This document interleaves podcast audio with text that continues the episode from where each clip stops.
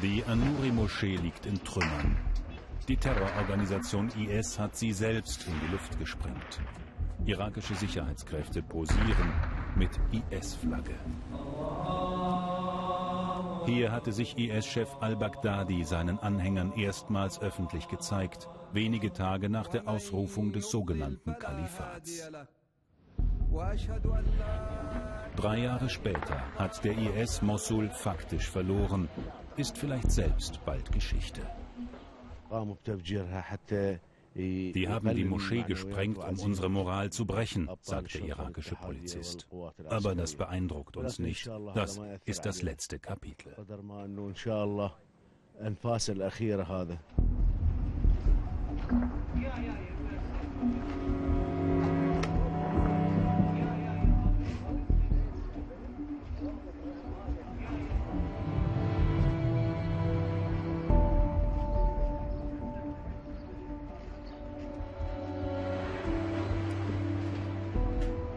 Tausende irakische Soldaten und Polizisten werden bei der Rückeroberung der Stadt verletzt. Hunderte sterben.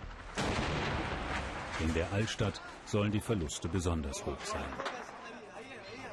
Wo immer die irakischen Sicherheitskräfte vorrücken, treffen sie früher oder später auf Zivilisten. Plötzlich sind auch wir mittendrin.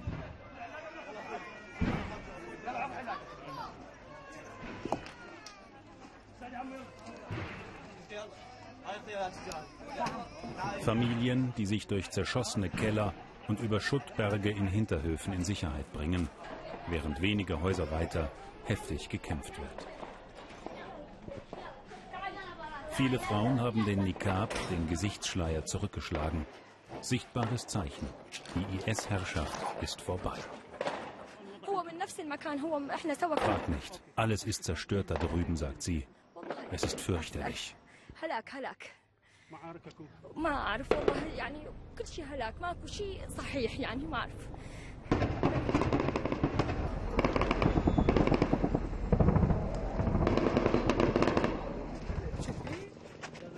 Es ist ein schwieriger Kampf in den engen Gassen der Altstadt.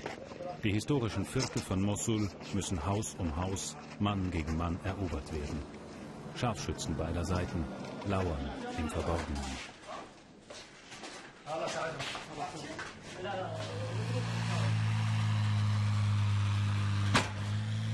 Der trockene Knall war der Schuss des Scharfschützen. Die da rennen, sind unser Team.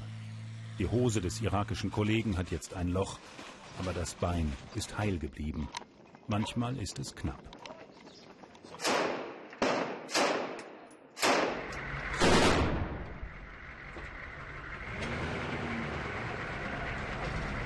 Hier, mitten im Kampfgebiet, machen sich die Zivilisten auf den Weg. Denn nur dort, wo die irakischen Sicherheitskräfte schon ganz nahe sind, haben sie eine Chance, dem IS zu entkommen. Die IS-Terroristen haben eine perfide Taktik, sagt der Polizeigeneral. Sie sperren Zivilisten in ihren Häusern ein und verminen die Türen. Wir müssen die Minen dann erst entschärfen.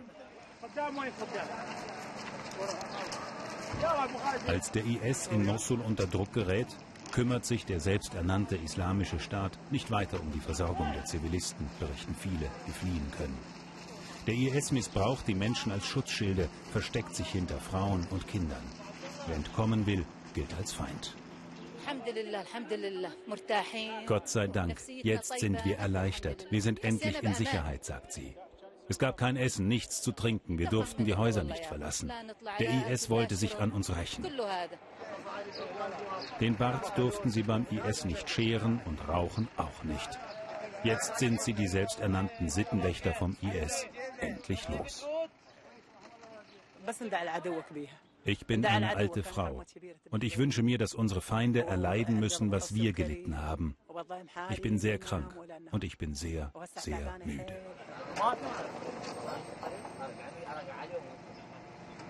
Es ist nicht genau bekannt, wie viele Bewohner von Mosul die Eroberung ihrer Stadt mit dem Leben bezahlt haben. Aber seit Beginn der Offensive im Oktober 2016 werden mindestens 13.000 Verletzte in Notkrankenhäusern wie diesem hier versorgt. Shamel hat seit drei Tagen nicht geschlafen. Er zeigt uns das Blut seiner Tante auf dem T-Shirt. Bei der Flucht aus der Altstadt hat ein IS-Kämpfer auf sie geschossen. Die IS-Leute dringen in die Häuser der Zivilisten ein und verstecken sich hinter den Menschen und bringen sie um. Nur die Zivilisten.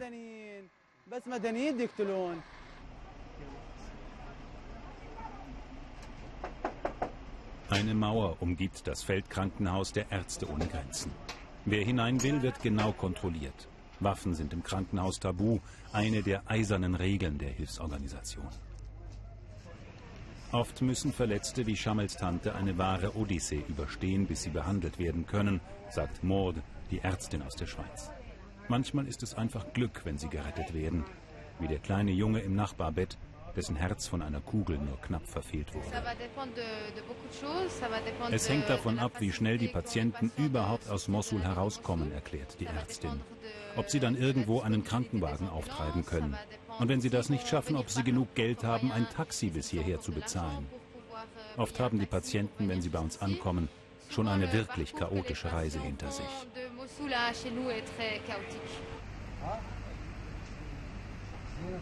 Schammels Tante hat die erste Operation gut überstanden. Sie ist müde, aber ihr Zustand ist stabil.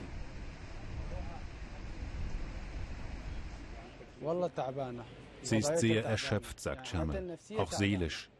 Und sie klagt über starke Schmerzen in den Beinen. Wir wissen nicht genau, was die Kugel innen noch alles verletzt hat.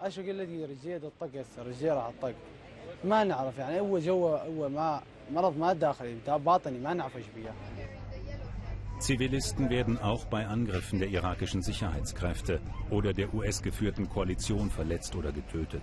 Kollateralschäden.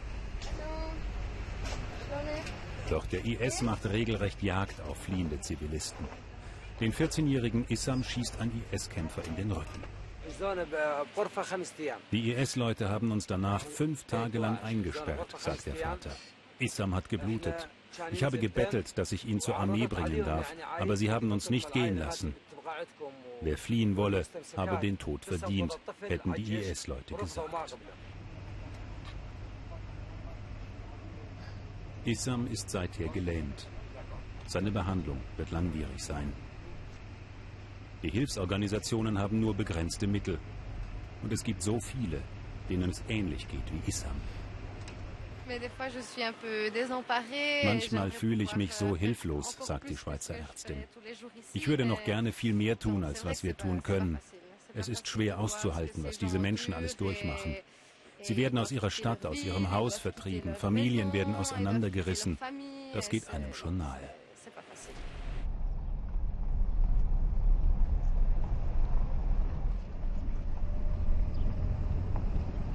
Mosul ist von den Kämpfen gezeichnet.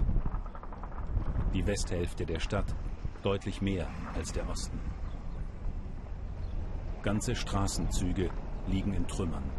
Der Wiederaufbau wird Hunderte von Millionen Euro kosten.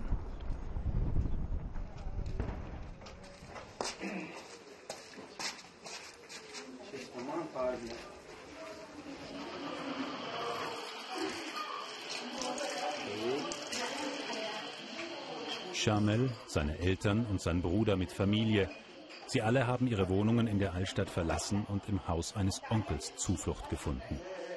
Arbeit hat keiner, aber irgendwie schlägt man sich gemeinsam durch. Der IS-Staat ist zwar zerstört in Mosul, aber der IS ist noch immer eine brutale Terrororganisation. In den vergangenen Wochen hat er einige Attentate in Mosul verübt, in Gegenden, aus denen er längst vertrieben schien. Zurück in die alten Wohnungen will vorerst keiner hier, wenn die Häuser überhaupt noch stehen. Ein Nachbar hat angerufen und hat mir gesagt, dein Haus ist jetzt vermint, sagt Shamels Vater. Und die Häuser von deinem Cousin auch, die werden jetzt militärisch genutzt. Ich hatte zwei Häuser, eines am Tigris, eines bei der fünften Brücke. Beide habe ich verloren.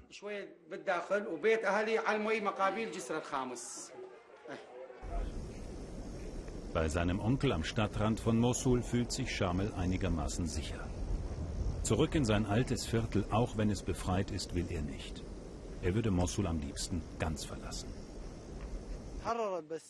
Mosul ist zwar befreit, aber es gibt immer noch versteckte IS-Anhänger mitten unter uns. Keiner zeigt sie an. Sie können sich frei bewegen. Das ist das Problem.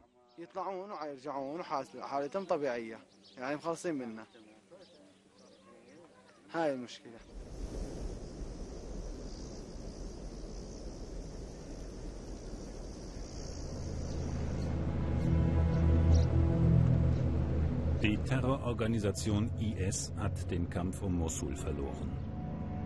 Jetzt könnten friedliche Zeiten anbrechen. Hunderttausende Vertriebene könnten zurückkehren. Aber werden sie das auch tun? Auf der Suche nach einer Antwort verlassen wir Mosul und fahren nach Karakosch, 20 Kilometer südöstlich der Stadt. Karakosch wird von Christen bewohnt, der IS ist hier schon seit Oktober vertrieben, aber nur sehr zögerlich kehrt das Leben zurück. Rakan Faraj wohnt auch noch nicht hier, sondern in der benachbarten Kurdenregion. Er ist nur da, um wieder aufzubauen, was der IS zerstört hat.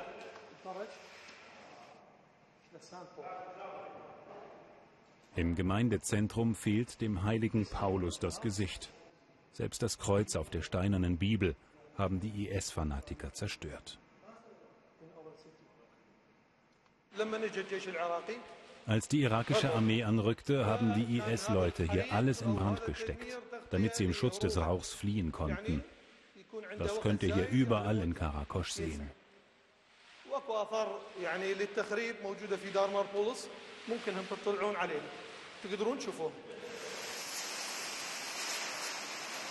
Es gibt Strom vom Generator. Und Wasser haben sie auch, um den Ruß von den Wänden zu spritzen. Es ist ein fast symbolischer Akt. Das Dunkle, die Überreste der düsteren Zeit werden weggewaschen. Aber was der IS in der Gegend angerichtet hat, geht viel tiefer. Es sind nicht nur die verbrannten Häuser, die geplünderten Wohnungen und Geschäfte.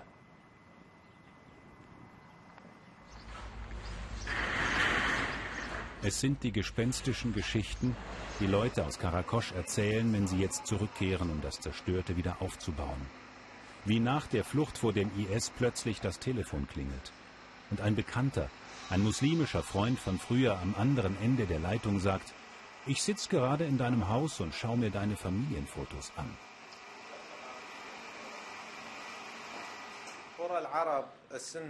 In den Dörfern um uns herum wohnen sunnitische Araber. Wir lebten bis 2014 alle in Frieden miteinander. Sie kamen zu uns auf den Markt, wir haben ihnen auch Kredit gegeben. Und genau diese Leute haben dann hier alles geplündert und angezündet. Das Zusammenleben von damals, das ist vorbei. Es gibt kaum Arbeit in Karakosch. Viele Häuser sind Trümmer. Warum sollte man dahin zurückkehren? Der Christ Stefan Ibrahim betreibt einen Laden mit alkoholischen Getränken. Das Geschäft läuft, meint er. Die meisten seiner Kunden seien Muslime aus Mosul. Christen im Irak würden überall bedroht. Er schaue sich jetzt erstmal an, wie es nach der Befreiung Mosuls weitergeht. Wahrscheinlich wäre es aber vernünftiger, das Land zu verlassen. Ich bin eher optimistisch, deshalb bin ich überhaupt zurückgekommen. Aber selbst wenn Mosul befreit ist, wir wissen nicht, was passiert. Alles ist möglich. Alles ist möglich. Und meist eben das Schlechteste. Rakan zeigt uns die Marienkirche. Kein Gotteshaus in Karakosch blieb vom IS verschont. Rakan möchte, dass seine Kinder und auch seine Enkel hier in Karakosch sicher leben können dass es eine Zukunft gibt. Aber alles ist möglich und jederzeit wieder möglich. Dieses grundlegende Misstrauen hat sich tief eingebrannt. Das ist die Fahne des IS. Und hier sind die Namen der IS-Kämpfer, erklärt Rakan. Nicht in Arabisch geschrieben. Daneben steht der Vermerk Türkei. Vermutlich waren es türkische IS-Anhänger. Früher gab es keine Probleme zwischen Christen und Muslimen hier, sagt Rakan. Aber es sind schlechte Leute aus den benachbarten Dörfern gekommen. Die haben das Vertrauen zwischen uns zerstört. Bis dieses Vertrauen wieder wachsen kann, wird es lange dauern.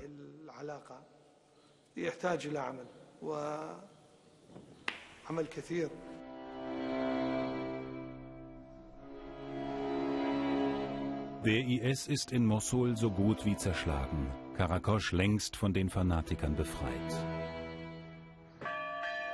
Doch bis in der Gegend wieder Friede einzieht, ist es ein weiter Weg. Das Kalifat dürfte bald Geschichte sein. Aber die Terrorherrschaft des IS hat Spuren hinterlassen, die noch lange sichtbar sind.